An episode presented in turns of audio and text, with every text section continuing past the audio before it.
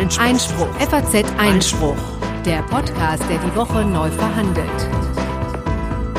Herzlich willkommen zur sechsten Folge des Einspruch-Podcast. Heute am 3. Januar 2018. Ich hoffe, Sie sind gut ins neue Jahr gestartet. Wir sind es jedenfalls und freuen uns, Sie hier wieder begrüßen zu können. Vielleicht mal kurz vorweg, wer wir sind. Corinna Budras ist mein Name und ich bin Konstantin van Leinten.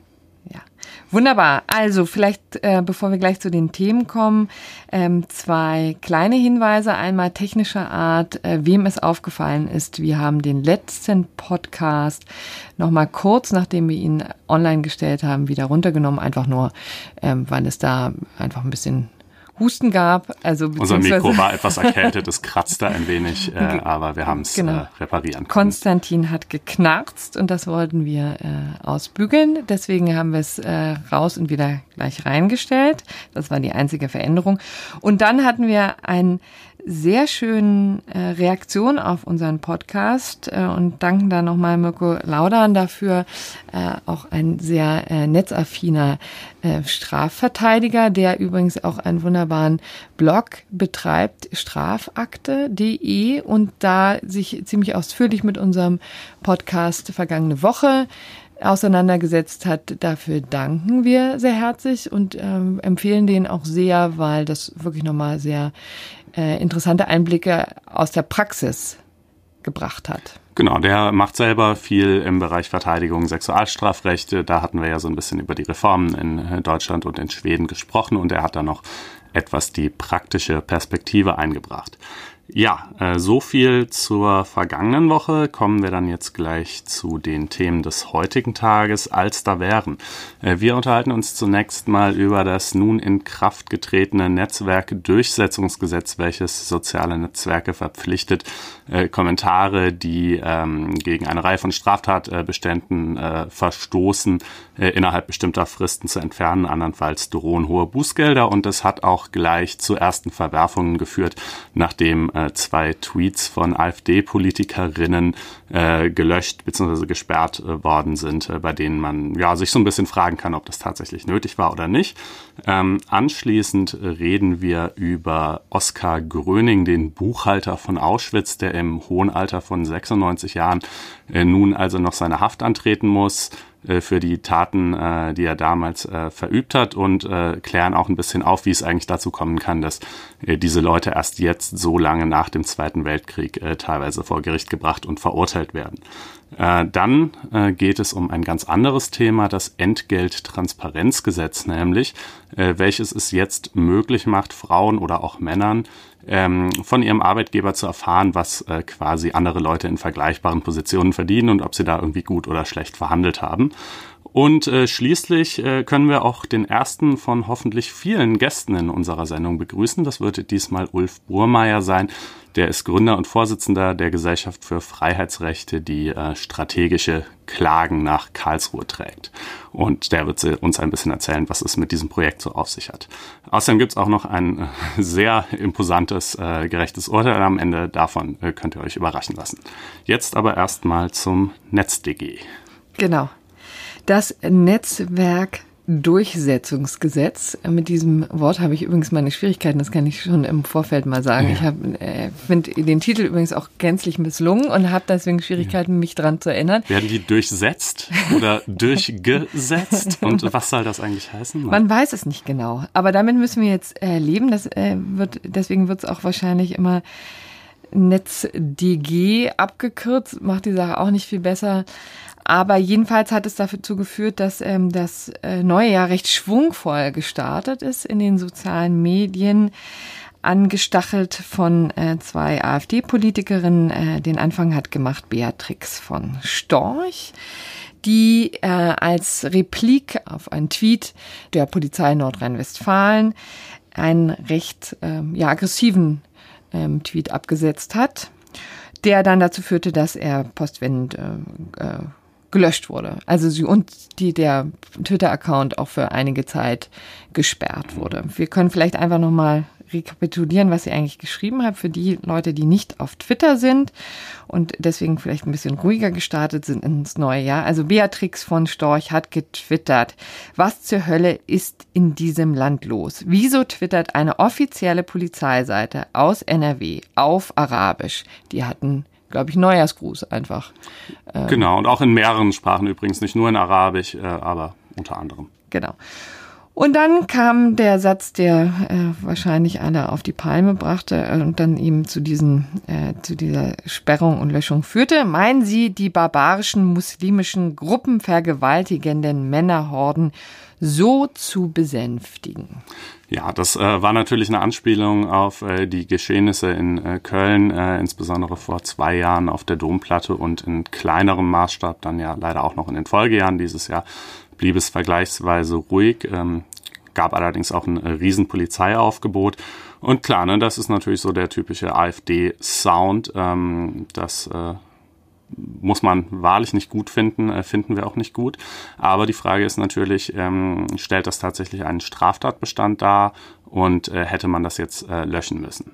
Genau. Also vielleicht kommen wir auch noch mal zu den Dingen, die das äh, Netzwerkdurchsetzungsgesetz, der nun eigentlich im neuen Jahr gebracht hat. Also seit dem 1. Januar entfaltet es ähm, seine volle Wirkung und führt eben dazu, dass Hasskommentare ähm, gelöscht werden müssen, also umgehend gelöscht werden müssen von den entsprechenden sozialen Medien, also von Twitter und Facebook. Das muss man ehrlicherweise sagen, war natürlich auch schon vorher der Fall. Also wann immer ähm, die sozialen Medien, ähm, davon Wind bekamen, dass äh, es hier um, ähm, um strafrechtlich relevante äh, Äußerungen geht, ähm, mussten sie also auch schon vorher löschen. Und was jetzt das Netzwerkdurchsetzungsgesetz gebracht hat, ist eben eine ja, verstärkte Kontrolle und ein, eine Frist, die damit einhergeht. Also bei offenbar rechtswidrigen Äußerungen muss innerhalb von 24 Stunden gelöscht werden. Wenn es etwas heikler ist, dann haben die eine Woche Zeit.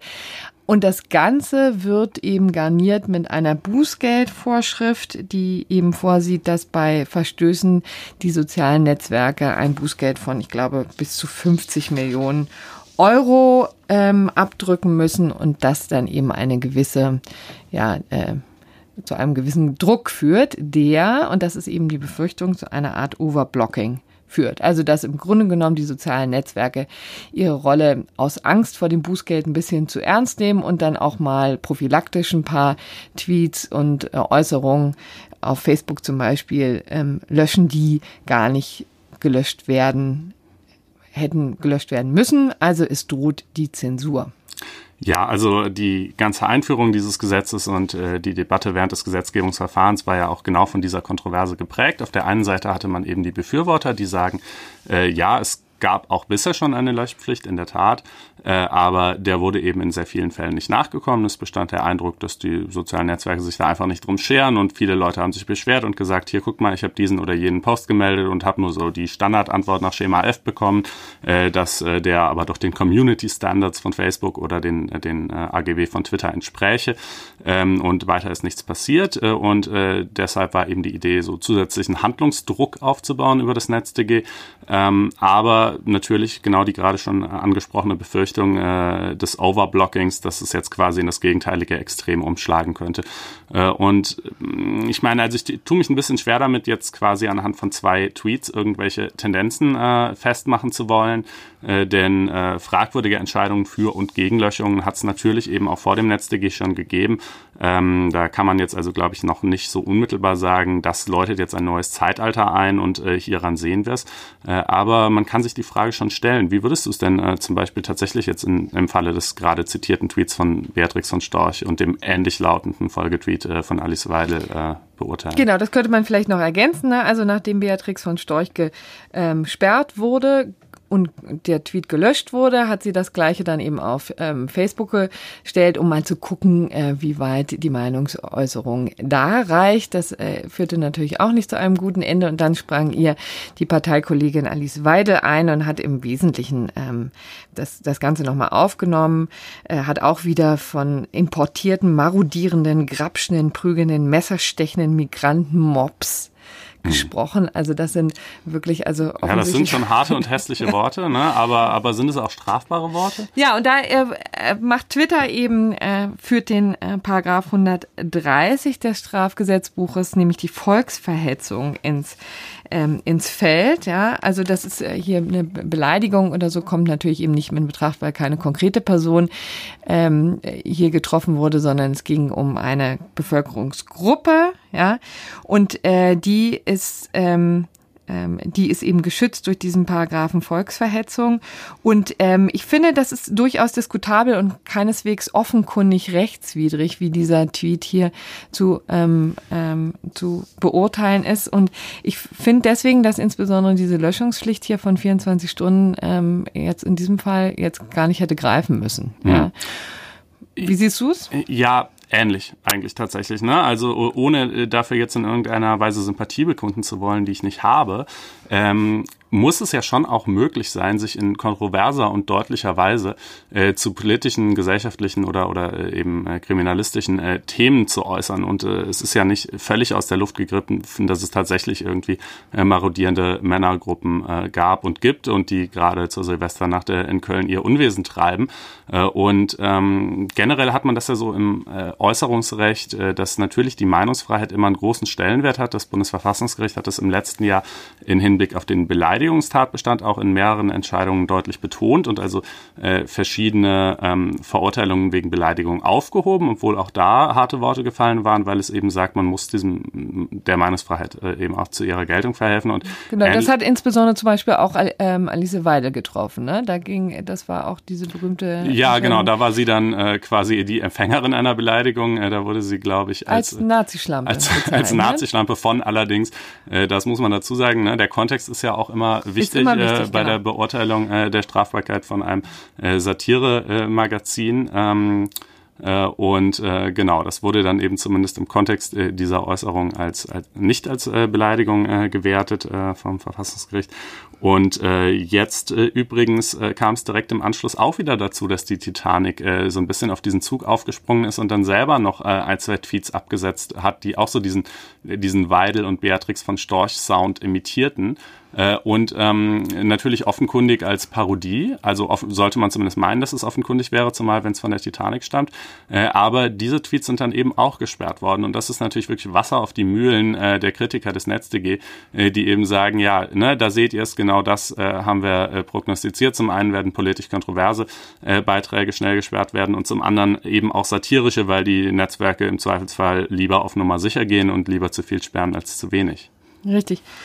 Ähm, naja, und äh, also im Grunde genommen könnte man hier eben einfach ähm, auch das Ganze mal ähm, einfach durchprüfen und müsste dann eben einfach ähm, das am allerschönsten natürlich vor, vor Gericht mal ähm, durchdeklinieren, denn also wie gesagt, man, man ist manchmal überrascht, zu welchem Urteil eben ähm, äh, differenzierten Urteil Gerichte kommen, weil es eben äh, in, in Einklang gebracht werden muss mit der Meinungsfreiheit. Also das sind ja immer zwei widerstreitende Interessen, ne? also äh, widerstreiten auch Grundrechte, die Meinungsfreiheit in Artikel 5 und dann gibt es natürlich auch ähm, die Persönlichkeitsverletzung auf der anderen Seite. Also das ist natürlich immer eine fundamentale Abwägungssache und das jetzt Leuten zu überlassen, die da in Hunderten, äh, in Hundertschaften durch das, äh, durch die sozialen Netzwerke äh, durchforsten und dann relativ schnell entscheiden müssen, hopp oder top. Das ist in der Tat wirklich eine relativ schwierige Konstruktion. Das finde ich auch.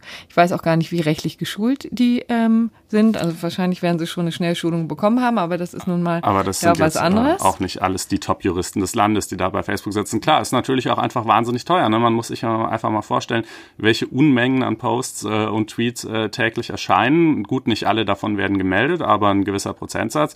Äh, und Leute sind dann ja auch schnell damit bei der Hand, sobald ihnen irgendwas nicht passt oder nicht gefällt, es direkt mal zu melden, auch wenn es vielleicht juristisch überhaupt nicht relevant ist. Äh, das muss dann alles geprüft werden. So ein Sachbearbeiter wird dann, ich weiß es nicht genau, aber vermutlich nicht mehr als ein paar Minuten Zeit haben, um äh, eben eine Entscheidung im Einzelfall zu treffen. Da werden jetzt sicherlich keine seitenlangen Gutachten für jeden Tweet verfasst. Mhm.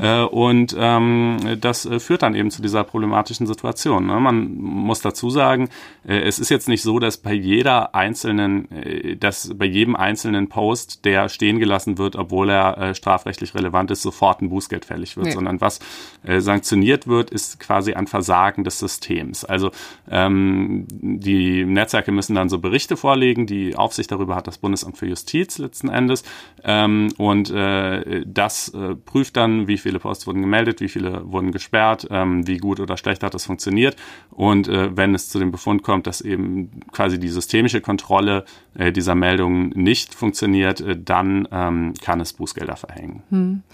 Und ich finde ja, man muss ja hier auch nochmal konkret im Blick behalten, was eigentlich dieses Gesetz soll und wo ja vielleicht auch sein Charme drin liegt. Es war, ist ja tatsächlich so, dass viele Privatpersonen, die einfach Twitter oder, ähm, oder Facebook oder wie auch immer ähm, nutzen und damit auch ähm, viel Freude verbinden, eigentlich mhm. dann manchmal geschockt sind, was an Repliken äh, und an hasserfüllten Kommentaren auf sie einstürmt von Leuten, die sie niemals in ihrem Leben gesehen haben. Das ist natürlich ähm, auch, äh, finde ich, schwer zu ertragen. Und ich finde durchaus, dass es da früher ein und bis heute ein Durchsetzungsdefizit gegeben hat und das ein einfach schlicht und ergreifend Dilemma war. Ne? Mhm. Also das ist natürlich, wenn man beschimpft wird, ähm, wenn man bedroht wird im Netz, dann hat man natürlich ein Recht darauf, dass das unterbunden wird. Und da waren einfach die Gerichte in den vergangenen Jahren einfach überfordert, muss man so sagen. Mhm. Ne? Das hat einfach viel zu lange gedauert, wenn überhaupt ähm, wenn es überhaupt da, dazu kam und die sozialen Netzwerke haben schlicht nicht reagiert. Man wusste auch gar nicht, wie man sie erreichen kann. Äh, ne? Die sitzen ja in, in Irland oder eben in den Vereinigten Staaten und da gab es natürlich schon fundamentale Defizite. Deswegen auch nicht ganz unsinnig, dass man hier drauf reagiert. Aber ich finde, es ist eben auch nochmal ein großer Unterschied, ob man persönlich angegangen wird, ob eine Person auch namentlich genannt wird und sich dann mit äh, Beleidigungen im Netz wiederfindet und ähm, da auch persönliche Nachteile ähm, danach hat oder deswegen hat. Oder ob es hier so ein hasserfüllter ähm, Kommentar ist, der natürlich wirklich überhaupt nicht schön ist und, und äh, eigentlich in unserer Gesellschaft auch ähm, keinen Platz finden sollte. Aber eben eine Gruppe äh, trifft. Ne? Auch eine, eine ehrlich gesagt ziemlich undefinierbare ja, ja, Gruppe. Ja, also da sagen. kann man ja auch wirklich drüber streiten. Ich habe durchaus meine Zweifel, ob das äh, eine Volksverhetzung darstellt, was äh, die beiden da geschrieben haben. Ja, ne, also grundsätzlich, das ist ja auch so ein Kritikpunkt am NetzDG, dass die Leute mal sagen, hier würden die sozialen Netzwerke zu den Richtern gemacht. Das halte ich ehrlich gesagt für Quatsch. Ähm, das war, beziehungsweise das waren sie vorher schon. Ne? Es traf mhm. sie einfach die Pflicht, äh, strafbare Inhalte zu löschen und ähm, die, die tatsächlich strafrechtliche Seite, also die Verfolgung wegen Beleidigung, Volksverhetzung oder was auch immer, die obliegt natürlich weiterhin der Justiz und eine Nachprüfung im Einzelfall obliegt auch der Justiz. Aber es ist einfach kein sinnvoller Mechanismus, wenn ich durch äh, einen einzelnen Tweet Tweet ähm, beleidigt werde, äh, das erst zu den Gerichten tragen zu müssen, denn das dauert viel zu lang. Ähm, selbst wenn ich dort Erfolg habe und irgendein Gericht urteilt, ja, der Tweet ähm, stellt eine Beleidigung dar und muss gelöscht werden, äh, sind bis dahin Wochen äh, vergangen. Jeder, der ihn lesen konnte, hat ihn gelesen. Ne? Also äh, das ist schon sinnvoll, diese Sperrentscheidung erstmal bei den sozialen Netzwerken zu verorten. Ähm, aber ich wäre halt dafür, da schon sehr vorsichtig und zurückhaltend mit umzugehen, denn es kann wirklich äh, irgendwie nicht sein, dass man jetzt also jeden halbwegs streitigen Kommentar irgendwie verbannt. Äh, und äh, das fand ich auch ehrlich gesagt bei der Einführung des Gesetzes schon sehr problematisch. Ne? Das Gesetz als solches sanktioniert natürlich ähm, Verstöße gegen äh, eben alle möglichen äh, äußerungsrechtlichen Straftatbestände, aber gerahmt äh, wurde es äh, von Heiko Maas eigentlich ziemlich klar in dem Kontext von äh, wir wollen äh, weniger ähm, äh, ja, Hass im Netz von insbesondere von den Rechten. Ne? Also das, äh, das wurde irgendwie schon so klar gemacht eigentlich, äh, dass es ihm insbesondere um rechtsradikale Äußerungen geht und äh, das kann natürlich nicht sein und das ist auch tatsächlich Wasser äh, auf die Mühlen äh, aller AfD-Wähler, glaube ich, die sagen, ja, seht ihr, jetzt haben wir tatsächlich hier irgendwie so eine Art staatlichen Zensurmechanismus, der dafür sorgt, dass wir nicht mehr unsere Meinung sagen dürfen. Das stimmt in der verkürzten Form zwar nicht, aber da hat die Politik durchaus dazu beigetragen, dass diese Fehlwahrnehmung entstehen konnte. Hm. Und das wird jetzt ja auch weitlich ausgenutzt, ne? Ja. Also in diesem Klar, äh, also Weidel von und von Storch, die und- freuen sich natürlich, dass ihre Tweets gesperrt äh, wurden. Klar, für, das war natürlich auch eine bewusste Provokation. Ähm, und äh, ja, Also kann man jedenfalls vermuten, dass Mhm. es so war. Jetzt ähm, kann man sich vorstellen, wie es weitergeht. Ne? Also tatsächlich könnte jetzt sich die Staatsanwaltschaft ähm, in, in Marsch setzen, womöglich in Berlin oder eben am jeweiligen Wohnort. Ähm, und dann einfach ähm, mal prüfen, ob es hier tatsächlich eine Volksverhetzung gegeben hat. Allerdings müsste dazu auch die Immunität erst aufgehoben werden, denn die äh, Bundestagsabgeordneten sind ja aus guten Gründen ja auch besonders geschützt. Aber ist natürlich auch schwierig, wenn man diesen Schutz dann so offensiv ausnutzt. Ja, also das das, wird man, wird. wird. man jedenfalls äh, weiter verfolgen müssen, was sich an der Löschpraxis ändert. Ähm, ich habe natürlich auch die umgekehrte Hoffnung, dass die Netzwerke die Wahrnehmung haben werden, dass es auch in ihrem eigenen Interesse ist, jetzt nicht äh, zu viel zu löschen, denn die wollen ja eben auch einen regen Diskurs irgendwie äh, unterhalten und ähm, ja, man wird letzten Endes äh, sehen, wie sich das alles entwickelt unter dem NetzDG. Gut, dann kommen wir jetzt zu einem anderen Thema, auch sehr schwerem Thema. Es geht nämlich um einen 96-jährigen Mann, der sich ähm, sehr spät in seinem Leben für seine Taten während des Zweiten Weltkriegs verantworten muss. Konstantin, was ist da passiert? Ja, Oskar Gröning heißt äh, dieser Mann. Ähm, der hat äh, unter ja, zu Zeiten des Zweiten Weltkriegs im Konzentrationslager in Auschwitz gearbeitet und äh, hat dort äh, zwei Dinge getan. Zum einen hat er die äh, von den ähm, Gefangenen, also den Gefangenen abgenommenen äh, Wertgegenstände quasi äh, verwaltet und darüber Buch geführt. Das hat ihm so diesen Spitznamen der Buchhalter von Auschwitz eingebracht. Äh, und zum anderen hat er den sogenannten Rampendienst verrichtet, also sprich äh, die Züge von äh, insbesondere ungarischen äh, Juden, äh, die ankamen, hat er quasi bewacht und dafür gesorgt, dass äh, niemand versucht, auf dem Weg äh, vom Zug ins Lager irgendwie äh, zu fliehen oder sich äh, dem zu entziehen. Und ähm, ja, jetzt äh, oder vielmehr 2015 ist er vom LG Lüneburg ähm, verurteilt worden wegen Beihilfe zum Mord in 300.000 Fällen. Äh, das hat der Bundesgerichtshof im Anschluss auch bestätigt äh, dann und ihn zu einer Freiheitsstrafe von vier Jahren äh, letztlich verurteilt. Ähm, und das Bundesverfassungsgericht äh, hat jetzt äh, vor einigen Tagen eben entschieden, dass er diese Strafe tatsächlich auch antreten muss.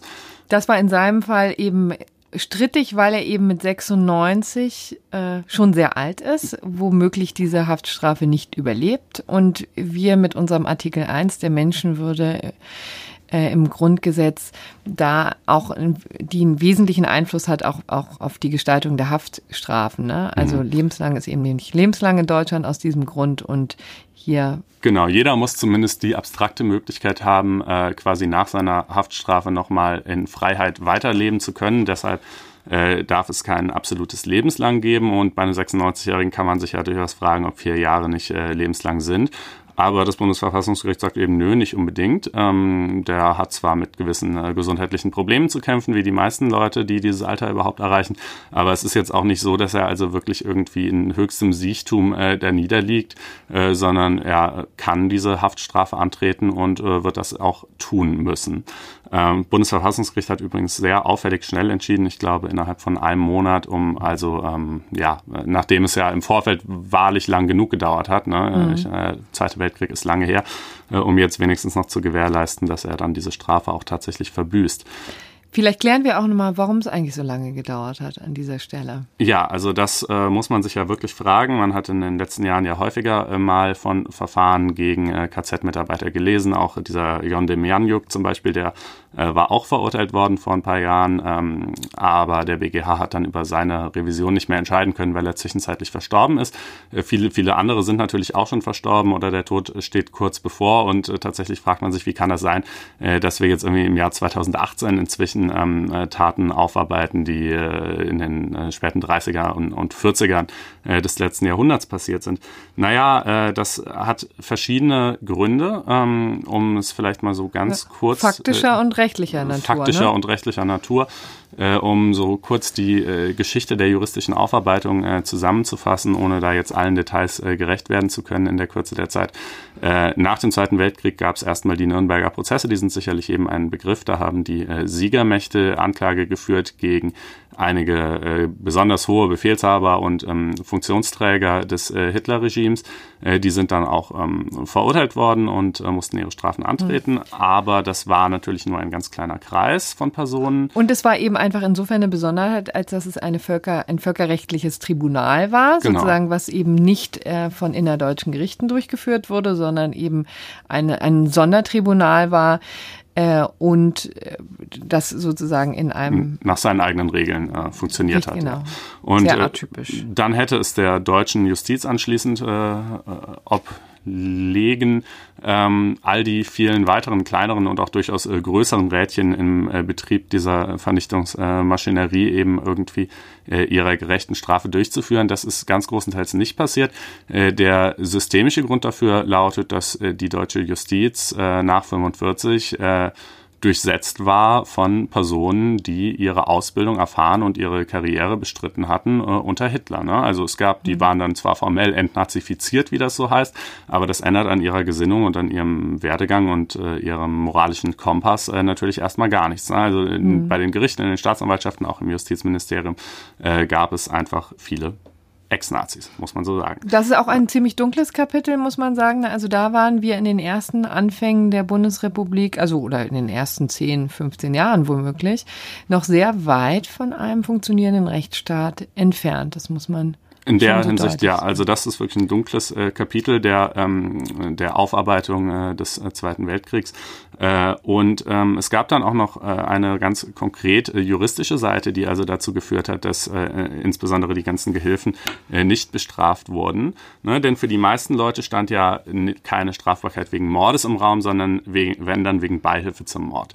Und äh, das war aus äh, jetzt in, in juristischer Hinsicht aus zwei Gründen schwierig. Zum einen wurden sehr hohe Anforderungen an den Nachweis der Beihilfe gestellt. Also es reichte nicht, äh, dass man eben irgendwie in einem KZ tätig gewesen war, sondern es musste schon konkret gezeigt werden, wer hat wann durch welche Handlung ähm, den Tod welcher Person ähm, bedingt oder dazu beigetragen. Und mhm. dieser Nachweis war natürlich oft schwierig bis gar nicht zu führen. Ähm, die Anforderungen äh, daran sind im Laufe der Jahrzehnte so ein bisschen gelockert worden, tatsächlich dann auch nach dem Zerfall der DDR bei den Mauerschützenfällen. Ne? Da hat man dann ähm, äh, also äh, äh, hat sich so langsam so eine, eine etwas andere Dogmatik ausgemändelt. Ähm, auch die im Wesentlichen auch darauf basierte, dass natürlich diese Rädchen wichtig waren, ne? weil mhm. sonst das System als solches nicht funktioniert hätte. Genau, ne? das, das also so ein, so ein KZ bekommt man eben nur an Laufen, wenn wenn wenn, wenn da Leute mitarbeiten. Äh, ja, ja, so schrecklich es ist. Und ja. aber die müssen dann eben auch zur Verantwortung ähm, gezogen werden und können nicht sagen, sie haben einfach nur mhm. da gesessen. Ja, und ganz, ganz viele Fälle wurden dann aber auch gar nicht zur Anklage gebracht, nachdem der BGH 1969 in einem Fall ähm, entschieden hat, äh, dass äh, die äh, Beihilfe äh, Strafbarkeit, sofern sie im Raum steht, ohnehin verjährt sei. Äh, wie kann es jetzt dazu kommen? Äh, Mord verjährt doch eigentlich gar nicht. Ja, das war äh, tatsächlich auch ein äh, dunkles Kapitel. Es hatte 1968 eine Reform des deutschen Strafrechts gegeben, äh, maßgeblich betrieben von Eduard Dreher. Ähm, dessen Name übrigens auch lange Zeit, noch bis in die jüngere Vergangenheit, auf einem äh, bekannten Strafrechtskommentar prangte. Der, Mit dem viele ähm, Studenten gearbeitet haben. Ja, tatsächlich. Äh, der war vor allem als äh, Staatsanwalt äh, unter Hitler und äh, also wirklich äh, fanatischer ähm, äh, Vollstreckungsgehilfe äh, der damaligen Judikatur gewesen und ähm, später dann hoher Beamter im Justizministerium. Und ähm, was genau ist da vorgefallen? Also zum einen war es so, dass die akzessorische Strafbarkeit, also die Strafbarkeit der Gehilfen, gemildert wurde, wenn bei denen besondere persönliche Merkmale nicht vorlagen, die die Strafbarkeit begründen. Das ist jetzt relativ technisch, aber die genau. Juristen unter euch äh, können, können hoffentlich folgen. Es lohnt sich, es lohnt sich, das mal ganz kurz nur zum ähm, vorzuführen, weil es eben tatsächlich eine Gesetzesänderung war, die dazu führte, dass Gehilfen bei, also Gehilfen zum Mord äh, im, insbesondere in der NS-Zeit milder bestraft worden. Ja, ne? zunächst mal milder. Äh, der BGH hat dann eben gesagt, ja, das, äh, hier haben wir quasi einen Mord aus niedrigen Beweggründen. Der liegt vielleicht bei den Tätern, äh, die liegen vielleicht bei den Tätern vor, aber nicht bei den Gehilfen. Niedrige Beweggründe sind ein besonderes äh, persönliches Merkmal und deshalb wäre die Strafbarkeit zunächst mal zu mildern. Aber äh, das noch größere Problem äh, war, dass eben ebenfalls im Zuge dieser äh, Reform äh, die das Recht der Verjährung neu geregelt wurde, sodass dann in diesen Fällen, in denen die Strafbarkeit äh, aufgrund der gerade dargelegten Gründe zu mildern war, äh, die Verjährung nach ähm, 15 Jahren eintrat. Hm. Äh, und der BGH sagte dann daraufhin, ja, und äh, deshalb ist eben für all die vielen Gehilfen, die hier potenziell im Raum stünden, die Strafbarkeit verjährt.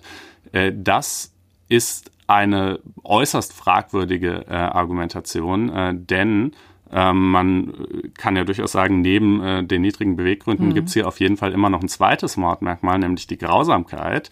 Ja. Äh, das ist kein besonderes persönliches Merkmal und äh, auf Grundlage dessen ähm, hätte man diese Leute also durchaus verurteilen können. Das hat ein anderer mhm. äh, Senat des BGH in einer Entscheidung auch ähm, äh, ganz klar so dargelegt. Mhm. Äh, Aber es war eben lange Zeit so, um das nochmal festzuhalten. Also es gab eine, ähm, man hatte dann tatsächlich Leute vor Gericht gestellt, aber es gab eine Justiz Justizreform, eine, eine Strafrechtsreform, die tatsächlich dafür gesorgt wär, äh, ähm, hat, dass die Strafen milder ausfallen. Ja, als es ja und dann eben auch gar nicht mehr kamen, weil infolge dieser Milderung dann Verjährung äh, eingetreten sein sollte. Und ein Umstand, der eben auch wichtig ist und der zu einer Verurteilung hätte führen können, nämlich dass man einfach mal sagt, das waren unfassbar grausame Straftaten, mhm. die eben hier einen Mord äh, rechtfertigen. Der wurde schlicht und ergreifend, dieses Argument wurde schlicht und ergreifend über Jahrzehnte nicht benutzt. Ja, also das, das hatte vor Gericht keine Rolle. Das hatte bei dieser Entscheidung aus 69 die Vorinstanz ähm, nicht äh, berücksichtigt. Für die war es ja auch noch egal gewesen. Die kam ja trotzdem zu einem Mord, eben aus äh, niedrigen Beweggründen. Der BGH hat dann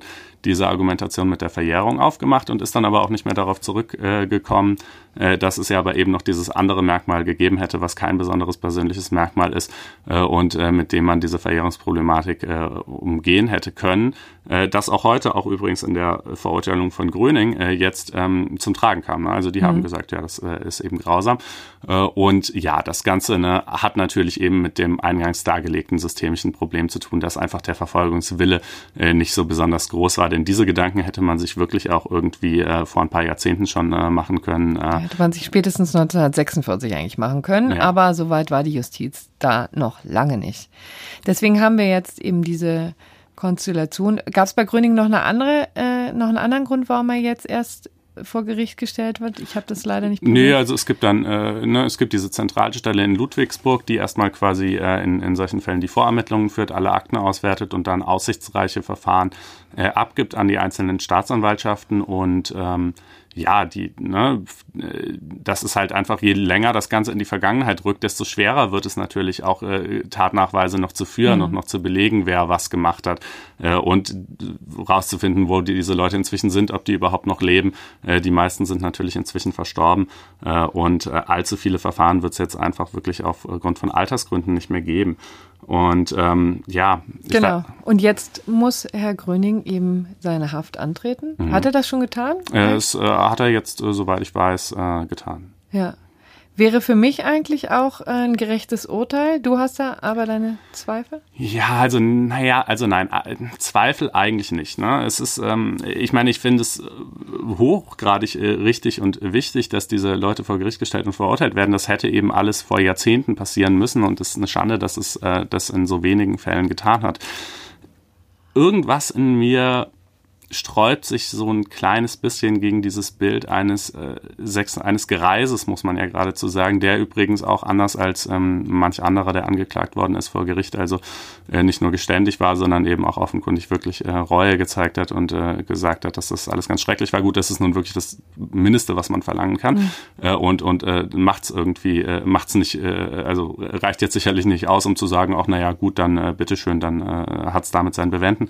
Aber ich weiß nicht, also irgendwie kommt mir das auch ein kleines bisschen unwürdig vor, nachdem die Justiz, und es, und es war ja schließlich die Justiz, jahrzehntelang gescheitert ist mit der Aufarbeitung, jemand jetzt in so hohem Alter irgendwie seine letzten Lebensjahre im Knast verbringen zu lassen. Äh, Wobei ich ja auch der Meinung bin, dass die Haftbedingungen ohnehin so sein sollten, dass sie auch einen 96-jährigen Mann ertragen kann. Wir reden ja jetzt hier nicht von einem Moloch oder mhm. von einem von menschenunwürdigen Umständen, ähm, Nö, sondern das ist ja ein ein vernünftiger äh, nach Recht und Gesetz äh, ja, ausgestalteter, ausgestalteter Vollzug. Justi ja. Justizapparat. also und deswegen ähm, hofft man ja sehr, dass das sozusagen einfach eine gerechte Strafe ist, die er Mhm. jetzt auch im hohen Alter absitzen muss, aber Ja, nicht und- mehr und, und nicht, nicht weniger. Genau. Wollen wir jetzt den großen Bogen schlagen zum Entgelttransparenzgesetz? Ja, das äh, ist, ist ein äh, ziemlicher thematischer Bruch. Ähm, aber kommen wir doch zu diesem etwas leichter verdaulichen Thema. Es ist wirklich leichter verdaulich, muss man sagen. Und es ist vielleicht auch so ein bisschen Alltagsjuristerei, ähm, ein, ein kleiner Servicebeitrag hier äh, in unserem Podcast. Denn letztendlich ähm, passiert jetzt am 6. Januar etwas, was vielleicht für den einen oder anderen interessant sein könnte. Denn jeder möchte ja eigentlich auch wissen, was der Kollege verdient. Konstantin, was verdienst du eigentlich? Das kann ich dir jetzt leider nicht sagen. Ja, das hatte ich befürchtet. Aber du kannst es herausfinden. Ich kann es herausfinden, denn jetzt gibt es einen individuellen Auskunftsanspruch. Wie gesagt, ab 6. Januar, das ist deswegen ein bisschen krude, weil das Entgelttransparenzgesetz am äh, 6. Juli in Kraft getreten ist und dann hat man den Arbeitgebern noch ein halbes Jahr Zeit gegeben, um sich darauf vorzubereiten, auf die Welle der Ansprüche, die es jetzt womöglich geben wird. Denn was jetzt passieren kann, ist, dass Frauen, gehen wir mal vom Normalfall aus, es geht übrigens auch umgekehrt, aber ähm, normalerweise ist es eben so, oder Sinn des Gesetzes ist, dass Frauen jetzt erfahren können, was eine Vergleichsgruppe männlicher Kollegen im Mittelwert verdient. Ja, warum ist das so? Man geht davon aus, statistisch ist das jedenfalls in irgendeiner Art und Weise errechnet, ähm, dass Frauen noch immer sechs Prozent weniger ähm, verdienen als Männer. Das ist übrigens total umstritten und ich finde das immer rührend, wenn man diese Zahl mal ins, äh, ins Feld führt, weil dann natürlich ähm, viele auch vor Empörung unter der Decke kleben und auch zu Recht dahinter fragen, wie kommt es eigentlich auf diese sechs Prozent und hat es nicht auch viel mit persönlichen Entscheidungen zu tun und so weiter und so Aber die fort. 6% sind schon, das muss man dazu sagen, die Zahl, bei der jetzt diese verfälschenden Effekte, wie zum Beispiel die Tatsache, dass Frauen häufiger in Teilzeit arbeiten als äh, Männer, rausgerechnet sind. Ja. Ne, Man hört ja auch oft 21 Prozent, meine ich. Äh, das ist tatsächlich eine völlig irreführende Zahl, denn äh, ja klar, wenn halt mehr Frauen in Teilzeit arbeiten, dann, dann verdienen die weniger. Ähm, äh, das liegt auf der Hand. Aber 6 Prozent soll quasi der Nettowert sein, äh, wie auch immer der jetzt im Einzelnen äh, zustande kommt, äh, den Frauen im Schnitt weniger verdienen als Männer. Und das Entgelttransparenzgesetz wird das nicht unmittelbar ändern, aber soll jedenfalls das dann für die einzelne Angestellte sichtbar und nachprüfbar machen, äh, ob das auf sie Genau. auch zutrifft. Deswegen müssen wir uns auch gar nicht so lange über die 6% unterhalten, sondern es geht im Wesentlichen einfach darum, dass man äh, diese Lücke möglichst beseitigen möchte. Da ist ja auch, ähm, wenn es sie denn gibt, da ist ja auch irgendwie auch tatsächlich nichts dagegen zu sagen. Das wundert mich jedenfalls immer, warum sich da so viele ähm, drüber aufregen. Denn auf der anderen Seite tut ja dieses Gesetz auch nichts anderes, als den medialen Wert von einer Vergleichsgruppe zu liefern. Also des jeweils anderen Geschlechts, muss man dazu sagen. Ne? Also Frauen, ich kann jetzt die von meinen männlichen Kollegen erfragen und umgekehrt könntest du die, wenn du äh, genug Frauen gibst und äh, findest, und es gibt ja auch sehr viele Frauen bei der FAZ, das darf man immer nicht vergessen, ähm, dürftest du jetzt deren Mediangehalt von sechs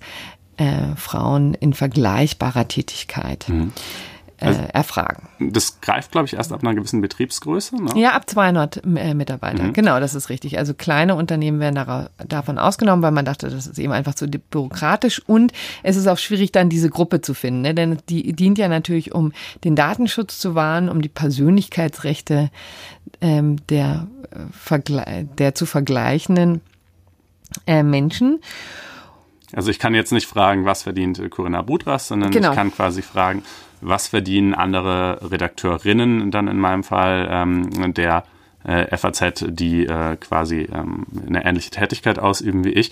Wobei, ne, das dürfte im Einzelfall ziemlich schwierig zu sagen Ja. sein, was genau eigentlich eine ähnliche Tätigkeit ist. Ne? Also äh, woran macht man das dann fest? Es gibt ja auch, wenn jetzt jemand seit zwei Jahren da ist und jemand anderes seit zehn und beide sind aber trotzdem sozusagen einfacher Redakteur, ähm, äh, ist es dann nicht gerechtfertigt, dass der eine mehr verdient als der andere? Äh, und also so Abgrenzungsfragen äh, dieser Art und äh, dürften sich, glaube ich, äh, in Hülle und Fülle stellen in Genau. der Anwendung dessen.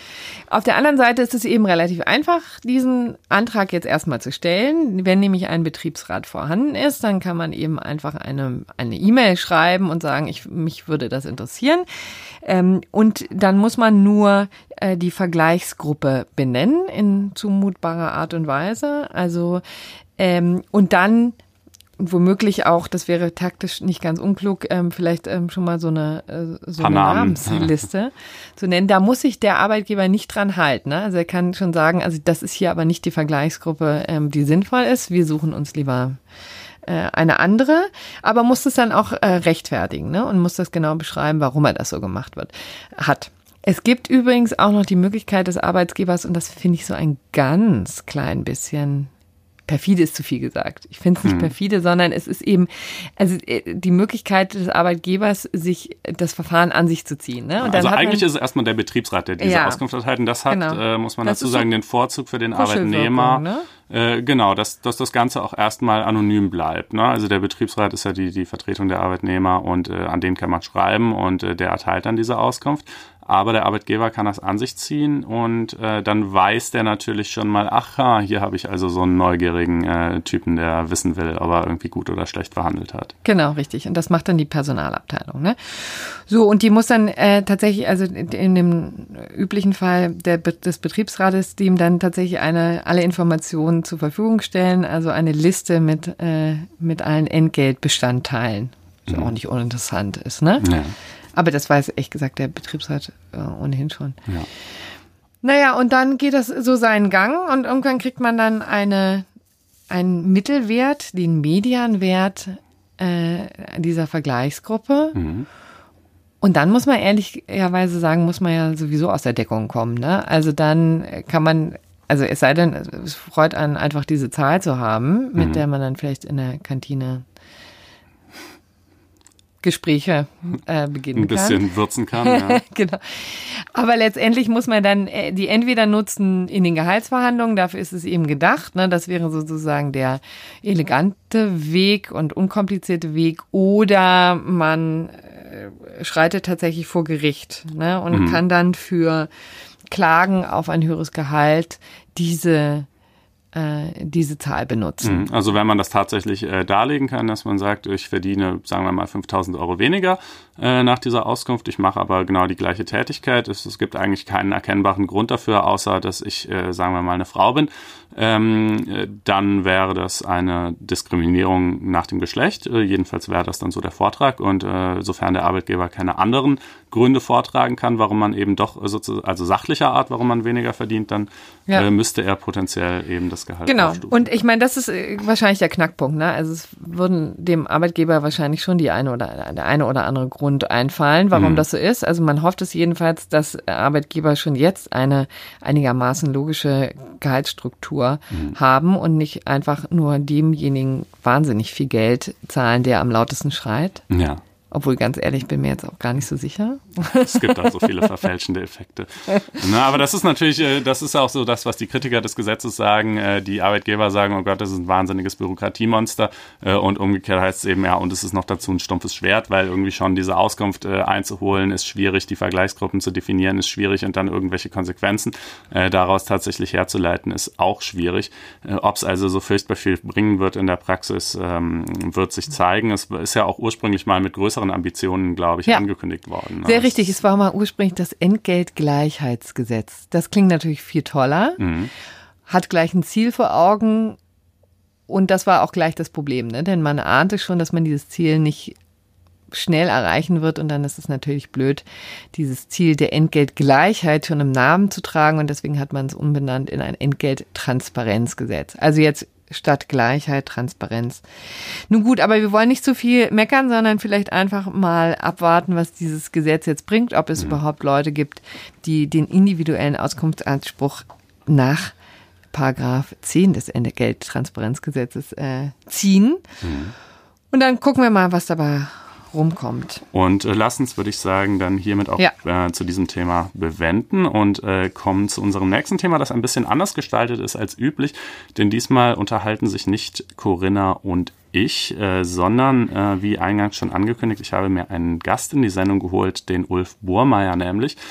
Ähm, den ich euch gleich auch noch vorstellen werde. Eine kleine Vor Bemerkung noch vorab. Äh, Ulf und ich äh, duzen uns. Das ist jetzt kein Akt äh, unbotmäßiger, äh, jovialer Anbiederung äh, meinerseits. Ja, da bist du ja schon auch bekannt für. Äh, oh, also, das ist ja wohl eine Frechheit. Die, ja, die Leser äh, äh, duze äh, ich, äh, die, die Hörer, Hörer vielmehr äh, duze ich, aber das, aber das ist irgendwie äh, was anderes. Nein, also Gäste würde ich natürlich jetzt im Normalfall schon sitzen, aber Ulf und ich kennen uns schon eine Weile, waren schon zusammen äh, essen und äh, haben häufig telefoniert und äh, stehen in Kontakt und so weiter und das äh, wäre uns jetzt albern vorgekommen, uns dann jetzt nur in der Sendung zu sitzen, wo wir es doch sonst auch nicht tun. Äh, in diesem Sinne, hier genau. kommt äh, das kleine Gespräch mit Ulf Burmeier. Ulf ist äh, selber auch Jurist und äh, zwar ein sehr umtriebiger solcher. Er ist Richter am Landgericht Berlin, momentan Abgeordnet an den Verfassungsgerichtshof Berlin. Außerdem ist er einer der beiden Produzenten des wöchentlich erscheinenden Podcasts Lage der Nation. Äh, auch dort geht es häufiger mal um Rechtsthemen. In erster Linie ist das Ganze aber ein Politik-Podcast, übrigens äh, sehr, sehr schön und liebevoll gestaltet. Ähm, dringende Hörempfehlung an der Stelle, falls euch das interessieren sollte, könnt ihr auf lagedernation.org Näheres erfahren. Und äh, Ulf ist aber auch, und das ist der Grund, warum wir ihn heute in der Sendung haben, Gründer und Vorsitzender der Gesellschaft für Freiheitsrechte, die unter dem schönen Motto dem Recht zu seinem Recht verhelfen antritt und äh, Ende vergangenen Jahres, muss man ja jetzt sagen, von der AG Strafrecht des Deutschen Anwaltvereins mit dem Pro Reo Ehrenpreis ausgezeichnet wurde. Äh, ja, lieber Ulf, äh, habe ich da irgendwas vergessen, was man über dich wissen müsste oder sind das so die wesentlichen Stationen dessen, was du momentan tust? Ja, vielen Dank für die freundliche Einführung. Das ist in der Tat, denke ich, ähm, so das Wesentliche, was ich momentan tue, wobei der Schwerpunkt natürlich auf meiner Arbeit liegt. Äh, also ich bin ja voll berufstätig hier am äh, Verfassungsgerichtshof des Landes Berlin. Ähm, die anderen Tätigkeiten, die du angesprochen hast, sind, äh, sind meine Freizeit und meine Hobbybeschäftigungen. Aber ja, das sind, denke ich, doch die drei wesentlichen. Okay, ja, dann kommen wir doch mal zu einem dieser Hobbys der Gesellschaft für Freiheitsrechte eben. Ähm, was genau äh, treibt ihr denn da eigentlich und äh, warum braucht die Welt das? Ja, die Welt braucht das, denke ich, ähm, weil der Gesetzgeber insbesondere, aber natürlich auch ähm, das eine oder andere Gericht äh, Grund- und Menschenrechten leider nicht den Stellenwert äh, einräumen, äh, die ihnen eigentlich zukommen. Äh, das heißt also, wir wenden uns gegen Verletzungen von Grund- und Menschenrechten sowohl durch Gesetze als auch durch Gerichtsentscheidungen, ähm, wobei wir natürlich äh, jetzt auch nicht quasi für jede Grundrechtsverletzung, äh, die man in einem Einzelfall vorkommen mag, ähm, uns zuständig fühlen können. Das würde uns völlig überfordern, sondern uns geht es darum, ähm, mit strategisch ausgewählten und dann auch strategisch durchgeführten Prozessen die Rechtslage in Deutschland und Europa grundsätzlich zu verbessern. Das heißt also, bei einem Gesetz ist es relativ einfach, darzulegen, weil ein Gesetz ja grundsätzlich mal für alle Menschen gilt. Das heißt, ein Gesetz, äh, von dem wir denken, dass es Grundrechte verletzt, äh, ist ähm, ein guter Kandidat dafür, ähm, dass wir es mit einem ähm, strategisch geplanten Verfahren angreifen, zum Beispiel vor dem Bundesverfassungsgericht. Und bei Einzelfällen, also einzelnen zum Beispiel Gerichtsentscheidungen, äh, kommt das auch in Betracht, aber dann müssen wir immer ganz genau hinschauen, ob diese Fälle über den Einzelfall hinaus Bedeutung haben. Also ob man an diesem Einzelfall ein grundsätzliches Rechtsproblem Problem verdeutlichen kann, äh, sodass es sich quasi aus der Perspektive der Menschen äh, in Deutschland und Europa generell lohnt, äh, diesen Einzelfall zu einem Fall für die GFF zu machen. Okay, und äh, was sind da so ein paar Baustellen, die ihr momentan offen habt? Also Einzelfälle oder eben Gesetze, die ihr irgendwie nach Karlsruhe schon getragen habt oder tragen wollt? Also ein ganz wichtiger Bereich betrifft zum Beispiel die geheimdienstliche Überwachung des Internetverkehrs. Der BND hat zwei wesentliche Rechtsgrundlagen, um quasi ohne konkreten Verdacht das Internet überwachen zu können können. Das eine ist das sogenannte G10 äh, und das andere ist das BND-Gesetz äh, und die Gesellschaft für Freiheitsrechte ähm, hat eine Verfassungsbeschwerde gegen das G10 bereits eingelegt äh, Ende 2016 gemeinsam mit Amnesty International. Das war unser strategischer Partner in dem Fall. Ähm, und eine zweite Verfassungsbeschwerde gegen das novellierte BND-Gesetz ähm, ist gerade in Vorbereitung und äh, wird vermutlich sehr bald veröffentlicht werden. Okay. Und äh, wie muss man sich das jetzt äh, konkret vorstellen? Also ihr guckt euch ähm, sowas aus, sagt jetzt beispielsweise, da liegen die Dinge irgendwie im Argen, ähm, das äh, scheint uns alles nicht so mit rechten Dingen zugegangen äh, zu sein, als dieses Gesetz verabschiedet wurde. Was sind dann die nächsten Schritte? Was macht ihr konkret? Ja, vielleicht lässt sich das am besten illustrieren in einem dritten Fall, den die GFF bereits nach Karlsruhe getragen hat ähm, nämlich die sogenannte Datenhehlerei. Das ist ein neuer Straftatbestand, ähm, der Ende 2015 gemeinsam mit der neuen Vorratsdatenspeicherung durch den Bundestag geschmuggelt wurde. Ähm, und die Datenhehlerei verfolgt äh, Menschen oder macht Menschen zu Straftätern, ähm, die sich gestohlene Daten verschaffen oder gestohlene Daten weitergeben. Und das klingt zunächst mal vielleicht ganz plausibel, wenn man so an Kreditkartendaten denkt, äh, die abhanden gekommen sind. Damit möchte man natürlich nicht, dass damit Handel getrieben wird. Äh, das Problem ist aber, dass natürlich auch Journalistinnen und Journalisten für ihre Arbeit ständig auf in Anführungsstrichen gestohlene Daten äh, angewiesen sind, nämlich auf Leaks, zum Beispiel aus Ministerien oder aus Firmen. Und deswegen ist diese Datenhehlerei so gefährlich für investigativen Journalismus. Denn sobald man sich zum Beispiel eine PDF-Datei verschafft, die jemand äh, aus einem Ministerium gestohlen hat, also der, der Klassiker wäre eines Leaks, ähm, sind Journalisten grundsätzlich strafbar. Dann gibt es bestimmte Ausnahmen für journalistisches Arbeiten in diesem Gesetz, aber die sind so eng gestrickt, ähm, dass sie alles andere als wasserdicht sind. Das heißt also, da sind weiterhin Vertreter der Presse unter einer großen Gefahr, sich strafbar zu machen. Und ähm, weil wir das für so gefährlich gehalten haben für die Pressefreiheit in Deutschland, äh, haben wir uns dann zusammengetan, in diesem Fall mit Experten, nämlich von Reporter ohne Grenzen, also einer Organisation, die sich für die Pressefreiheit in der ganzen Welt einsetzt und ähm, haben mit ihnen gemeinsam ein, ein Portfolio zusammengestellt von äh, etwa einem Dutzend Beschwerdeführern, das heißt also Menschen und Organisationen, die sich für investigativen Journalismus einsetzen oder den selber betreiben oder eben auch von Hilfspersonen, zum Beispiel Sonats von CCC, äh, die Journalisten dabei helfen, Daten auszuwerten. Und ähm, diese Person haben wir, haben wir quasi ähm, vorgestellt in unserer Verfassungsbeschwerde und haben dann klar gemacht, warum deren Arbeit durch den Straftatbestand der Datenhehlerei deutlich erschwert wird äh, und haben das ähm, dann gemeinsam gemeinsam in Karlsruhe eingereicht, Ende 2016 und haben äh, schon erste sehr positive Signale aus Karlsruhe bekommen. Ne? Es ist also noch keine Entscheidung ergangen in dem Fall, aber die Bundesregierung ist jetzt zur Stellungnahme aufgefordert worden und äh, das wird allgemein nach Karlsruhe, äh, Karlsruher Usancen als ein sehr positives Signal verstanden. Mhm. Ja, man muss dazu sagen, du hast ja auch mal ein Jahr selber am Bundesverfassungsgericht gearbeitet, insofern ähm, als wissenschaftlicher Mitarbeiter, insofern kennst du dich da ein wenig aus, was die Abläufe in Karlsruhe betrifft. Ähm, kannst du vielleicht das irgendwie noch so ein bisschen greifbar machen, warum es jetzt quasi ähm, notwendig oder jedenfalls sinnvoll ist, äh, so eine Gesellschaft zu haben, die tatsächlich solche Verfassungsbeschwerden irgendwie äh, koordiniert und bündelt und strategisch begleitet? Denn ich meine, Verfassungsbeschwerden äh, wurden ja auch irgendwie vorher schon erhoben. Tatsächlich werden sie sogar in ganz enormer Zahl erhoben. Also äh, das Bundesverfassungsgericht kommt ja kaum hinterher, äh, die eingehenden Beschwerden ähm, zu bearbeiten. Da könnte man sich so ein bisschen fragen, ja, braucht es jetzt wirklich noch einen Verein, der das, äh, der da irgendwie auch noch ähm, äh, aus allen Rohren feuert. Aber ja, was ist da so äh, der Gedanke dahinter? Ja, der, ich glaube, äh, der wesentliche Grund ist, dass es einfach sehr, sehr schwer ist, gute Verfassungsbeschwerden zu schreiben. Nicht umsonst sind 99 Prozent der Verfassungsbeschwerdeverfahren erfolglos in Karlsruhe und nur ganz, ganz wenige schaffen es überhaupt ähm, in dieses Stadium der sogenannten Zustellung. Ja? Also wo die Bundesregierung zum Beispiel aufgefordert wird, zu der Verfassungsbeschwerde äh, Stellung zu nehmen. Ähm, das heißt also, man braucht einfach eine sehr, sehr große Expertise und ähm, wenn man das nicht regelmäßig macht, wenn man nicht auch Menschen zumindest kennt oder idealerweise selber mal in Karlsruhe war als wissenschaftlicher Mitarbeiter, dann ist es einfach extrem schwer, eine zulässige und begründete Verfassungsbeschwerde zu schreiben. Ähm, und deswegen haben wir so als einen unserer vielen Slogans auch bessere Klagen für besseres Recht. Also wir wollen damit jetzt gar nicht in Zweifel ziehen, dass natürlich auch andere Menschen gute Verfassungsbeschwerden schreiben können.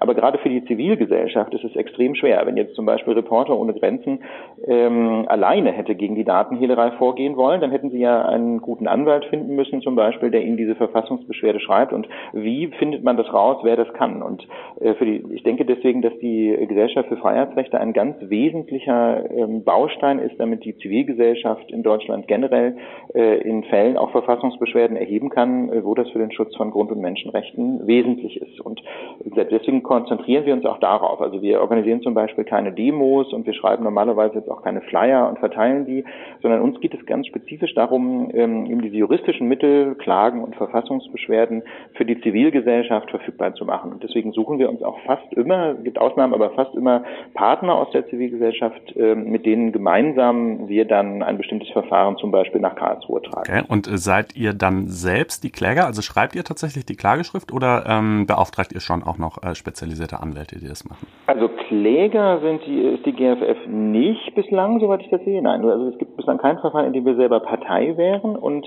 Ähm, wir selber können auch ähm, unsere Partner nicht vertreten, weil wir ja keine Anwälte sind, sondern wir haben dann, ähm, wir, wir koordinieren die Verfassungsbeschwerden, wir suchen strategisch die Klägerinnen und Kläger aus und wir wählen uns dann Rechtsexperten, äh, die für uns eine Verfassungsbeschwerdeschrift zum Beispiel schreiben, wobei wir die intern auch nochmal sehr kritisch gegenlesen. Ja, das mhm. heißt also, das ist ein komplexer Prozess, aber es gibt formal immer noch jemanden, äh, der diese Verfassungsbeschwerden schreibt und der formal auch nach außen ähm, als Anwalt oder als Hochschullehrer oder wir haben auch schon mal eine Hochschullehrerin dabei, ähm, unsere Beschwerdeführer vertritt. Und was sind so, wenn man das, ich, ist natürlich eine komplexe Frage, die man vielleicht nicht in äh, zwei Sätzen beantworten kann, aber was sind so die Wesensmerkmale einer guten Verfassungsbeschwerde und äh, umgekehrt auch äh, vielleicht, warum geht in Karlsruhe tatsächlich ähm, so viel Mist ein, der eben irgendwie ähm, relativ schnell äh, verworfen werden kann? Also Mist, finde ich, klingt so wahnsinnig negativ. Ich gehe davon aus, dass schon viele Anwälte, die Verfassungsbeschwerden erheben, sich damit auch Mühe geben. Aber das Problem ist, ähm, wenn ich jetzt ähm, nicht gegen ein Gesetz vorgehe, sondern, was ja der Normalfall ist, gegen eine Gerichtsentscheidung, dann habe ich als Anwalt nur einen Monat Zeit, diese Verfassungsbeschwerde zu schreiben. Und das ist im Alltagsgeschäft kaum zu machen, weil man also eigentlich einen Monat Vollzeit daran arbeiten muss oder jedenfalls von diesem Monat ein bis zwei Wochen Vollzeit daran arbeiten muss. Und das ist für einen Anwalt kaum zu schaffen. Im normalen Alltagsgeschäft ähm, stellt eine Verfassungsbeschwerde einfach Anforderungen, die kaum zu schaffen sind. Es sei denn, äh, ich habe die finanziellen Möglichkeiten als Anwalt zum Beispiel oder als Anwältin, ähm, mich eben ein bis zwei Wochen von meinem Mandanten komplett bezahlen zu lassen. Und dann ist man eben sehr schnell äh, in finanziellen Größenordnungen, die sich nur noch wenige Mandanten leisten können. Also ich denke, der zentrale Grund ist äh, tatsächlich ein ökonomischer und dann ist es aber auch einfach so, dass es eine ganze Menge an Expertenwissen braucht, um eine zulässige Verfassungsbeschwerde überhaupt zu schreiben. Also die Zulässigkeitsanforderungen sind inzwischen extrem hoch. Äh, und wenn man sich nicht regelmäßig damit beschäftigt, äh, dann stolpert man über äh, irgendwelche Fehlerquellen, ähm, die man kaum kennen kann, ja, wenn man das eben nicht mhm. regelmäßig macht. Das ist wirklich ein Expertenwissen und ähm, deswegen macht es eben so viel Sinn, dass die Zivilgesellschaft in Deutschland jetzt mit der Gesellschaft für Freiheitsrechte quasi einen Player hat, ähm, der sich damit regelmäßig beschäftigt und der das eben quasi ins Zentrum seiner Arbeit gestellt hat. Uh Okay, das ähm, leuchtet ein. Jetzt ist es ja aber so, du sagtest gerade, es ist äh, schwierig, das mal eben so nebenher zu machen. Ihr habt ja aber selber auch noch eure eigentlichen Jobs. Wie äh, finanziert ihr euch denn eigentlich? Wie macht ihr das rein äh, Zeit, Geld und ressourcentechnisch? Also wir haben, äh, wir haben, wie gesagt, äh, die Arbeit an den Schriftsätzen weitestgehend delegiert an Anwälte. Das heißt, da machen wir im Wesentlichen sowas wie eine, wie eine Qualitätskontrolle. Wir suchen. Aber die nehmen ja auch noch Honorar. Die nehmen natürlich Honorar, genau. Und, ähm, und wir haben inzwischen aber auch einige Angestellte. Also wir haben einen Generalsekretär, der bei uns im Büro arbeitet. Wir haben eine Mitarbeiterin, die vor allem für Kommunikation zuständig ist. Wir hatten gerade eine sehr gute Referendarin. Ähm, wir haben auch Praktikanten. Das heißt also, wir haben inzwischen schon ein kleines Team, das bei uns im Büro in Berlin arbeitet. Und die Finanzierung läuft erfreulicherweise weit überwiegend über Spenden und Fördermitgliedschaften. Darüber sind wir sehr froh. Das heißt, wir sind also eigentlich nicht abhängig von, ähm, von einzelnen äh, ähm, Organisationen zum Beispiel, die uns fördern. Wir bekommen zwar auch Zuschüsse, äh, zum Beispiel von netzpolitik.org haben wir einen Zuschuss bekommen, äh, vom Chaos Computer Club, äh, von den Open Society Foundations, äh, von der Stiftung Bridge. Also es gibt schon einige zivilgesellschaftliche Organisationen, auch von der Rudolf Augstein Stiftung übrigens. Äh, es gibt also schon einige äh, zivilgesellschaftliche Organisationen, die uns fördern. Aber ähm, das Gros unserer Mittel stammt tatsächlich von individuellen Spenderinnen und Spendern und darüber sind wir froh, weil das inzwischen ähm, eben eine vierstellige Zahl von Menschen ist, die die uns teilweise einmalig, aber die meisten regelmäßig mit äh, kleineren und mittleren Geldbeträgen äh, unterstützen und das gibt uns eine große Unabhängigkeit, einfach weil ähm, jetzt äh, wir nicht quasi Angst haben müssen, Einzelne äh, zu verprellen ähm, und dann quasi unser ganzes Budget zu verlieren, sondern äh, wir sind da sehr, sehr breit aufgestellt und verstehen uns insofern wirklich als eine Stimme aus der Zivilgesellschaft in Deutschland. Und äh, hast du das Gefühl, dass es ähm, inzwischen häufiger als vielleicht zu früheren Zeiten vorkommt, dass Gesetze im Gesetzgebungsverfahren erstmal so ein bisschen durchrutschen oder eben beschlossen werden, obwohl die äh, verfassungsrechtlichen Bedenken ja durchaus auch ähm, schon zu dem Zeitpunkt, wo das Ganze noch ein Referenten- oder Regierungsentwurf ist, im Raum stehen? Also äh, kommt dir das so vor, dass da so eine gewisse Laissez-faire-Attitüde Einzug gehalten hat? Oder würdest du sagen, nö, das, ähm, da hat sich jetzt nichts äh, grundlegend verändert über die letzten Jahre und Jahrzehnte? Also ich habe schon das Bauchgefühl, dass die Jahre der großen Koalition jetzt eher eine schlechte Zeit für die Grundrechte waren in Deutschland.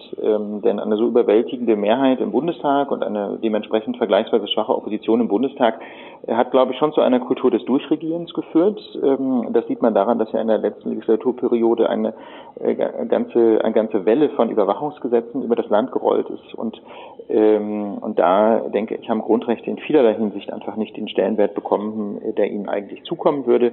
Ähm, und wie gesagt, die Datenhehlerei ist äh, zum Beispiel völlig unter dem Radar geblieben. Selbst viele Journalistinnen und Journalisten haben das Problem äh, nicht als solches erkannt, beziehungsweise erst in dem Moment gesehen, als wir dagegen Verfassungsbeschwerde erhoben haben. Und umso froher sind wir jetzt, dass wir ähm, jedenfalls, was so die ersten An, äh, den ersten Anschein angeht, äh, in Karlsruhe da auf offenere Ohren gestoßen sind. Und ähm, ich bin insofern sehr gespannt darauf, wie dieses Verfahren weitergeht, aber natürlich auch die anderen Verfahren der, äh, der GFF. Und was mir immer wichtig ist zu sagen, wir sind auch nicht nur für, äh, für den Bereich Digitales oder Überwachungsgesetze zuständig, sondern äh, wir verstehen uns als Organisation, die Grund- und Menschenrechte in ganzer Breite stärken möchte, äh, unter anderem zum Beispiel auch den Gleichheitssatz. Also wir haben ein Verfahren im Portfolio, wo wir eine Journalistin unterstützen, die ihren Arbeitgeber, äh, das ZDF in diesem Fall, äh, auf Entgeltgleichheit verklagt hat, einfach weil sie entsprechend weniger verdient als ihre männlichen Kollegen, obwohl sie im Prinzip die gleiche Arbeit macht. Und das könnte ein Verstoß sein gegen Gleichbehandlungsvorschriften. Und ähm, deswegen haben wir diese Equal Pay Klage übernommen. Ähm, wir sind im Gespräch mit Medizinerinnen, äh, die strafverfolgt werden, weil sie, ähm, weil sie Abtreibung, legale Abtreibung anbieten. Also wir haben eine ganze Reihe von Fällen bei uns im Portfolio, die ganz verschiedene Grundrechte stärken wollen. Und insofern, wir kommen quasi historisch ein bisschen aus dem Digitalbereich, weil viele Leute, die bei uns arbeiten, eher einen solchen Hintergrund haben. Aber wir sind durchaus nicht die 47. Organisation, die sich irgendwie für Internetthemen engagiert, sondern wir sind für Grundrechte in der ganzen Breite zuständig. Insofern so ein bisschen in der Tradition vielleicht von, von Gerhard Baum, Burkhard Hirsch, mit denen wir auch eng zusammenarbeiten, äh, und natürlich auch Sabine Leutherer-Schnarrenberger, also dieser klassisch-liberalen Tradition. Aber ganz wichtig, wir sind natürlich nicht in irgendeiner Weise parteigebunden. Manche Menschen denken, weil wir so ein blaues Logo haben, äh, wir hätten irgendwas mit der FDP zu tun tun. Äh, das ist durchaus nicht der Fall. Auch nicht mit den Blauen. Auch nicht mit dem Blauen schon mal gar nicht natürlich, äh, auch nicht mit Roten und Grünen. Also wir haben einzelne Leute bei uns dabei, die Mitglieder von Parteien sind, aber wir sind als Organisation strikt neutral. Äh, und wir haben auch aus allen Parteien, die im Bundestag vertreten sind, mit Ausnahme der AfD, Gott sei Dank, äh, Menschen unter unseren Förderern. Okay, und dann würde mich zuletzt noch interessieren, du bist ja selber auch Richter.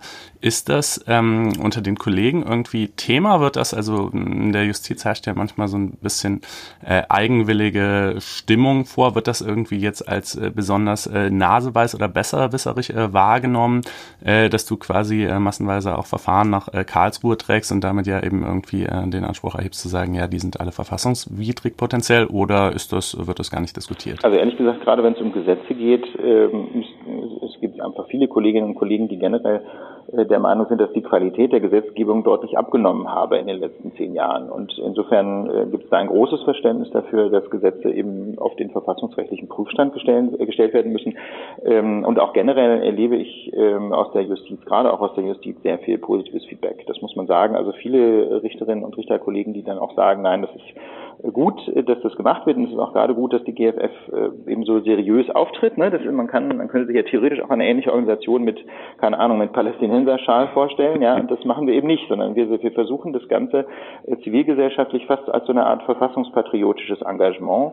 Ähm, und ich denke, das überzeugt äh, gerade viele Menschen, denen sonst eher, sagen wir so, äh, Sponti-Aktionismus äh, weniger sympathisch wäre. Okay.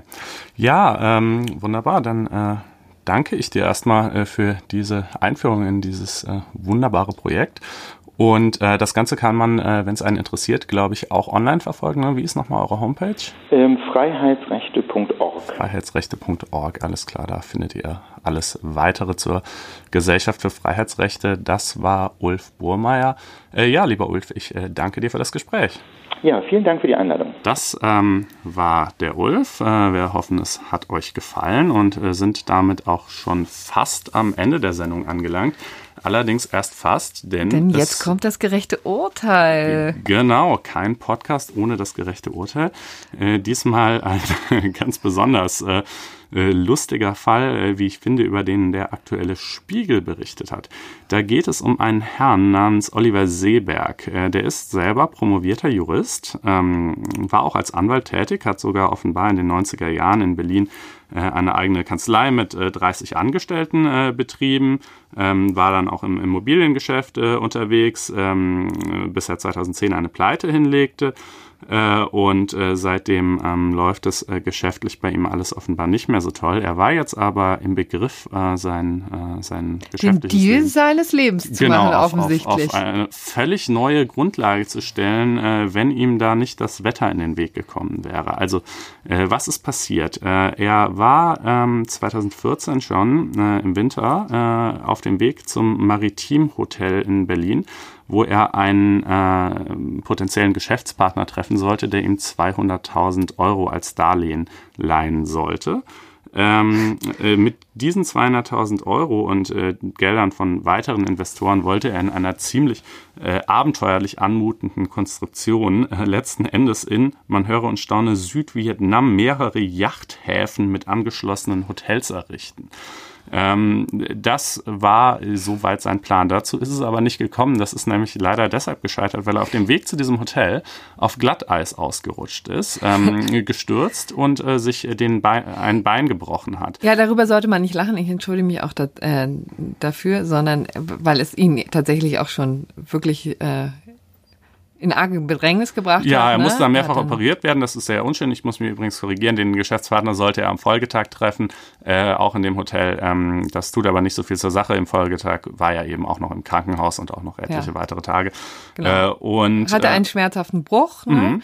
Und ähm, das führte zu einer Klage amerikanischer Ausmaße. Deswegen ist es, äh, jetzt kommen wir zu dem Punkt, warum wir das hier so lustig finden. Irgendwie. Ja, äh, also ähm, äh, er hat zunächst mal ähm, äh, dem Hotel angeboten, es wäre okay, äh, wenn sie ihm, weil ja jetzt dieses Geschäftstreffen und damit dieser Deal geplatzt ist, äh, anstelle des Geschäftspartners eben Darlehen über 200.000 Euro geben würden und außerdem aber bitte noch 75.000 Euro Schmerzensgeld und seine Korthose sollen sie auch ersetzen. Die mussten die äh, Sanitäter nämlich durchschneiden. Da hat das Hotel völlig überraschenderweise gesagt, auch du, ähm, nö, sehen wir nicht so. Ähm, und äh, dann hat er eben geklagt, zunächst mal nur in Anführungsstrichen auf äh, 10.000 Euro, äh, um die Kosten für sich selbst niedrig zu halten, denn ne, sowohl Anwalts- als auch Gerichtsgebühren richten sich ja nach dem Streitwert. Je höher der ist, desto teurer wird es also. Ähm, dann ähm, haben die beiden Seiten eben prozessiert und im Zuge dieses Prozesses hat er aber vorgetragen, auch ganz explizit, äh, nee, diese 10.000 Euro sind nur ein Teil meiner Forderung, äh, den ich jetzt nur erstmal vorab einklage. Eigentlich erwarte ich von euch nämlich, sage und schreibe 36 Millionen. Äh, Denn wenn ich diese ganze aberwitzige Konstruktion mit den Yachthäfen in ähm, Südvietnam hätte durchführen können, so wie ich das gehofft habe, äh, dann äh, habe ich eben ausgerechnet, dass ich damit 36 Millionen Euro Gewinn äh, letzten Endes äh, machen würde. Auch das wieder eine kühne Behauptung. Ja, Aber äh, aber die führte, kann man ja mal vor, vorbringen. Denkt man, denkt sich der Laie. Äh, Denkt sich ja? der Laie, ist aber gefährlich, denn äh, ne, äh, wer sich eines Anspruchs berühmt, äh, der äh, muss dann eben auch damit rechnen, dass die Gegenseite äh, diesen Anspruch bestreitet und äh, äh, das auch in Form einer Wiederklage äh, vor Gericht bringt. Äh, genau das hat das äh, Hotel hier getan und wollte eben, hat eben wieder klagend die Feststellung begehrt, dass sie ihm keine 36 Millionen schulden. Ähm, die Streitwerttabelle endet bei 30 Millionen, aber genau diese Summe hat das Gericht dann auch tatsächlich als Streitwert angesetzt. Äh, und äh, das äh, führt natürlich zu exorbitanten Gerichtskosten. Wie hoch also, sind die? Die liegen bisher schon ähm, bei äh, 765.000 Euro Gerichtskosten. Und äh, seine Anwälte hat er offensichtlich auch noch nicht bezahlen können, der Herr Seeberg. Ähm, und äh, hat jetzt aber tatsächlich auch noch äh, Revision zum Bundesgerichtshof eingelegt. Äh, da wird erstmal entschieden werden müssen, ob ihm Prozesskostenhilfe bewilligt wird. Ja. Äh, das ne, hängt natürlich auch immer so ein bisschen mit den Erfolgsaussichten einer Klage zusammen. Also zum einen damit, dass der Kläger selber nicht die, über die Mittel verfügt, das zu finanzieren. Das ist hier ziemlich offenkundig gegeben. Aber es darf eben auch nicht von vornherein aussichtslos sein.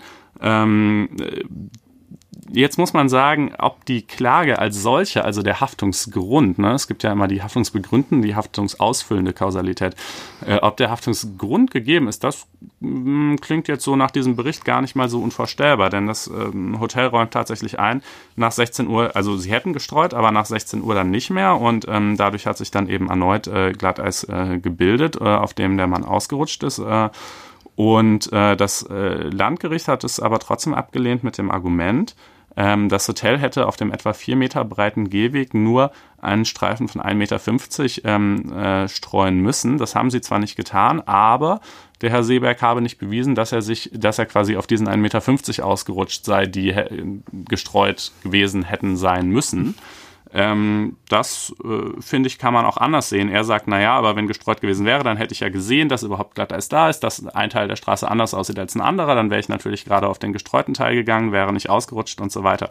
Also das, finde ich, äh, lässt sich hören und äh, unter diesem Gesichtspunkt könnte ich mir sogar vorstellen, dass man seiner Klage dem Grunde nach äh, erstmal sagt, die ist vielleicht gar nicht offensichtlich unbegründet, aber was natürlich die Höhe äh, angeht, mhm. die dann ja jetzt vor allen Dingen im Zuge dieser Wiederklage ähm, äh, rechtliche Relevanz erlangt, äh, scheint mir das also ziemlich wahnwitzig. Ne? Dieser Bericht hat auch echt noch so ein paar ganz äh, lustige Details darüber, wie das alles äh, funktionieren sollte. Er hätte äh, offenbar mit einem Berliner Architekten gesprochen, der so eine kleine Klitsche hatte mit einem Stammkapital von 200 Euro, die jetzt, das war ja 2014 inzwischen auch schon gar nicht mehr im Handelsregister steht ähm, und mit irgendeinem anderen Unternehmen, das äh, da in äh, Genau, also aber das ist in der Tat ähm, wohl die höchste Zivilklage, die im Moment, oder eine der höchsten, man weiß es nie so genau, ähm, verhandelt wird. Ähm, das Ganze ist nämlich mit dem Landgerichtsurteil jetzt noch gar nicht äh, vorüber, sondern mhm. wird jetzt womöglich den BGH beschäftigen. Also mhm. ne, ja, denn, je nachdem, wie gesagt? das mit der Prozesskostenhilfe ausgeht und äh, wie der äh, BGH äh, dann die Erfolgsaussichten so einschätzt. Also ehrlicherweise müsste man ja eigentlich hoffen, dass das Ganze irgendwie mal außergerichtlich beerdigt wird, denn äh, man hat nicht den Eindruck, dass er sich selbst einen äh, großen Gefallen getan hat äh, mit diesem Verfahren. Richtig, das, da ist wohl einiges schiefgelaufen. Könnte man sich auch vorstellen, dass es irgendwie ein Haftungsfall für die Anwälte wird, weil mhm. ganz ehrlich, das ist natürlich ein ganz dummer Fehler. Ja, eigentlich müsste man dem doch wirklich äh, gesagt haben, du pass mal auf, da kann die Wiederklage kommen, wenn du das jetzt so vorträgst. Und ja, äh, es ist eben, das also, kriegst du im Leben nicht dargelegt, äh, dass du hier jetzt, wenn dieses eine Treffen stattgefunden hätte, 36 Millionen Gewinn gemacht hättest. Beziehungsweise umgekehrt ist es ja auch so, dass bei vielen äh, auch Streitigkeiten, die, die einen hohen Streitwert aufweisen, die Anwälte vom Prinzip dem bei flach halten und hm. niedrigen Streitwert. Ja, hat er ja auch erstmal genau. versucht, aber, ne, aber wie gesagt, dann hat er es eben so vorgetragen und dann äh, kam die Wiederklage. Ja, so äh, kann es äh, bisweilen gehen. Wir werden die Sache weiter verfolgen und ähm, euch das mitteilen, ob es tatsächlich dann noch zum BGH geht. Genau, und diesen Artikel, wie gesagt, im Spiegel nachzulesen. Mit der sehr treffenden Überschrift auf dünnem Eis.